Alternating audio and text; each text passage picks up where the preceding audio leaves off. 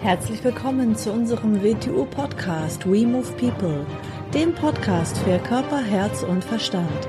Wir sind Alfred Johannes Neudorfer und Rosa Ferrante Banera und in unserem Podcast beschäftigen wir uns mit den Themen persönliche Weiterentwicklung, Gesundheit, Kampfkunst, Philosophie und Menschsein. Herzlich willkommen zur neuen Episode unseres Video-Podcasts. Hallo AJ. Hallo Rosa. Wir sind gerade in St. Gilden am wunderschönen See. Das ist echt traumhaft. Mhm, am Wolfgangsee, genau. Mhm. Ja, heute sprechen wir über das Thema Familie. Und zwar Familie jetzt aus der Sicht, wir haben ja schon ähm, mal aus der Sicht der Eltern gesprochen, den Kindern gegenüber.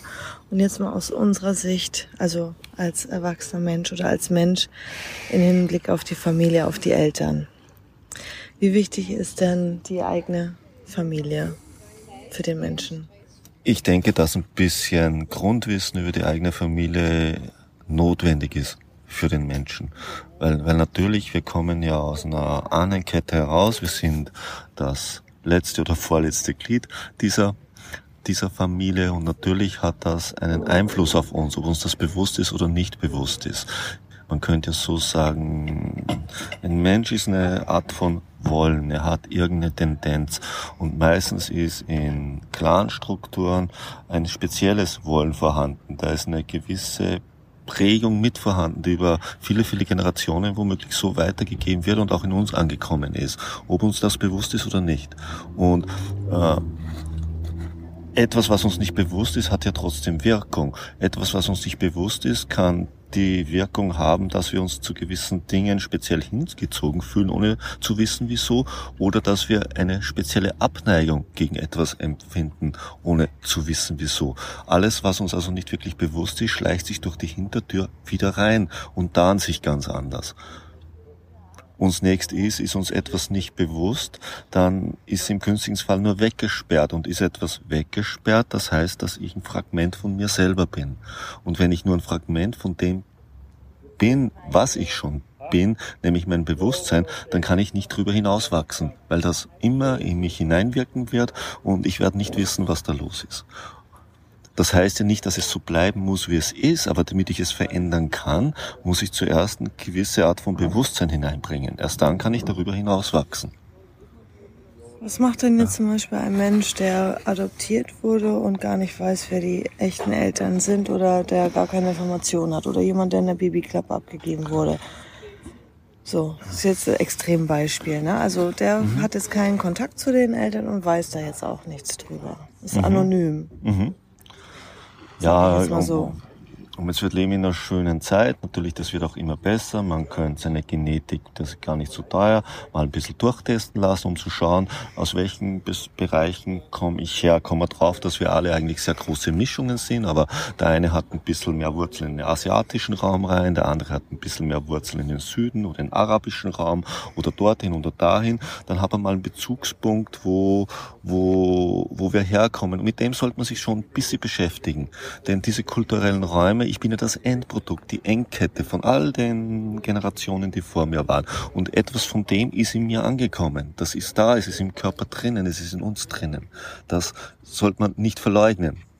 Und sich ein bisschen damit zu beschäftigen, äh, kommt man der Sache vielleicht schon ein bisschen näher. Vielleicht, wenn man Reisen macht, mal in diese Länder fahren. Vielleicht fühlt man sich auch zu diesen Ländern besonders hingezogen. Sich mal anschauen, wie leben diese Leute, was machen sie. Das heißt nicht, dass man so leben muss, aber man wird dann eine Vertrautheit finden. Und die Vertrautheit, die man womöglich findet, ist eine Vertrautheit, die man dann in sich selber findet. Und man weiß, wo bestimmte Gefühle, Emotionen herkommen, wo all diese Dinge herkommen. Dann versteht man es plötzlich. Sonst kann man im Umfeld leben und plötzlich ist etwas in uns und wir wissen gar nicht, wo das herkommt. Wo, und das kommt vielleicht aus solchen Quellen. Mhm. Und das heißt nicht, dass so bleiben muss. Vielleicht möchte man es auch genauso. Vielleicht fühlt man sich dann irgendwo familiärer, vielleicht fühlt man sich dann mehr daheim, ist auch gut. Oder vielleicht möchte man drüber hinausgehen. Mhm. Und trotzdem mhm. auch mit den Familien, also mit den Eltern und auch darüber hinaus mit den Rest der Familie beschäftigen, auch wenn man sich nicht gut versteht oder so. Ja, auf jeden Fall. Das, das, heißt ja nicht, dass man eine emotionale Gefühlsduselei aufbauen muss. Das ist ja nicht gemeint. Aber solange man Kontakt zu den Großeltern, zu den Eltern haben kann, dann sollte man auch versuchen, eine vernünftige Ebene im Leben daherzustellen. Da sollte nichts offen bleiben. Und gleichzeitig sollte man ein bisschen fragen, was sie so über die eigene Familie wissen. Dann hat man noch ein paar so Bezugspunkte und äh, das macht die Sache schon viel einfacher. Und ganz schlecht ist, dass wenn zum Beispiel ein 40-Jähriger immer noch Probleme mit seinen Eltern hat, dann sollte es schon langsam mal in die Gänge kommen und das richtig stellen. Mhm. Mhm. Für ihn selber und für die Sache, dass man ein geklärtes Verhältnis zu seiner, seinen Eltern, also zum Glied, das vor uns liegt und aus dem wir ja kommen haben. Mhm. Und damit ist also nicht Frieden schließen, Frieden Dinge schließen, abschließen, Dinge abschließen. Egal was war. Egal was war, genau. Das heißt ja nicht, wenn es, es, es ist unter Umständen, es ist nicht so, ich brauche nicht 20 Mal ja bei denen herumhängen, nein. Aber wenn ich das ganze Leben lang ein schlechtes Gefühl habe, wenn ich nur an meine Eltern denke und, und gar nichts, das ist auch nicht optimal. Mhm. Mhm. Mhm. Fällt gerade ein wunderschöner Schwan vorbei. Ja, genau. Schade, Direkt dass wir an uns, kein ja. Video machen.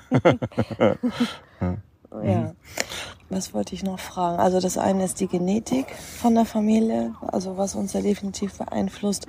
Und dann auch ähm, die kulturelle Sozialisierung, kulturelle Konditionierung und dann die Sozialisierung, was wir von den Eltern mitbekommen haben, an Verhaltensweisen, an der Art im Umgang miteinander. Genau, und unter Umständen auch, ich meine, müsste man erst verifizieren, wieso, dass kulturelle Gegebenheiten über lange Generationen mehr oder weniger geprägt worden sind, in irgendeiner Weise wahrscheinlich auch zum Teil auf uns übertragen worden sind.